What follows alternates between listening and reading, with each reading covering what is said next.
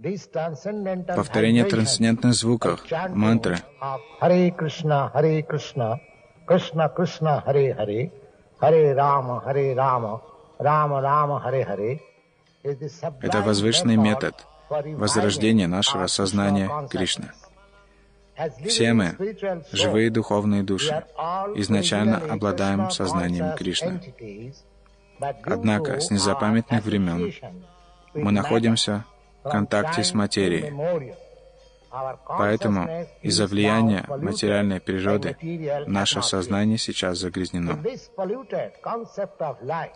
Эти порожденные загрязненным сознанием представления о жизни заставляют нас пытаться эксплуатировать ресурсы материальной природы. Но на самом деле мы только больше и больше запутываемся в ее сетях. Эта иллюзия называется майей. Тяжелая борьба за существование, ставящая своей целью преодоление суровых законов материальной природы. Однако, Стоит нам возродить себе сознание Кришны, как эта иллюзорная борьба с материальной природой мгновенно прекратится. Сознание Кришны не является чем-то искусственно навязанным уму. Это сознание — изначальная энергия живого существа. А когда мы слышим трансцендентную вибрацию, это сознание возрождается в нас. В авторитетных источниках рекомендуется именно такой метод самосознания для нынешней эпохи. Мы можем почувствовать и сами на своем опыте, когда мы поем эту махамантру или великую песнь освобождения.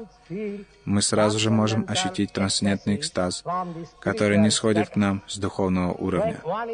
Когда же человек действительно находится на уровне духовного понимания, который превосходит уровень чувств, ума и разума, он пребывает в трансцендентном положении — это пение Харе Кришна, Харе Кришна, Кришна Кришна, Харе Харе, Не сходит непосредственно с духовного уровня, минуя все более низшие уровни сознания, то есть уровень чувств, уровень ума и уровень разума. Для того, чтобы петь эту мантру, нет необходимости знать язык, на котором написана эта мантра.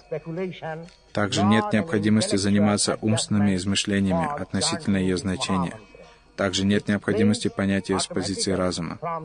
Эта мантра приходит естественным образом с духовного уровня, и поэтому любой человек может приобщиться к этой трансцендентной звуковой вибрации без всякой предварительной подготовки и танцевать в экстазе.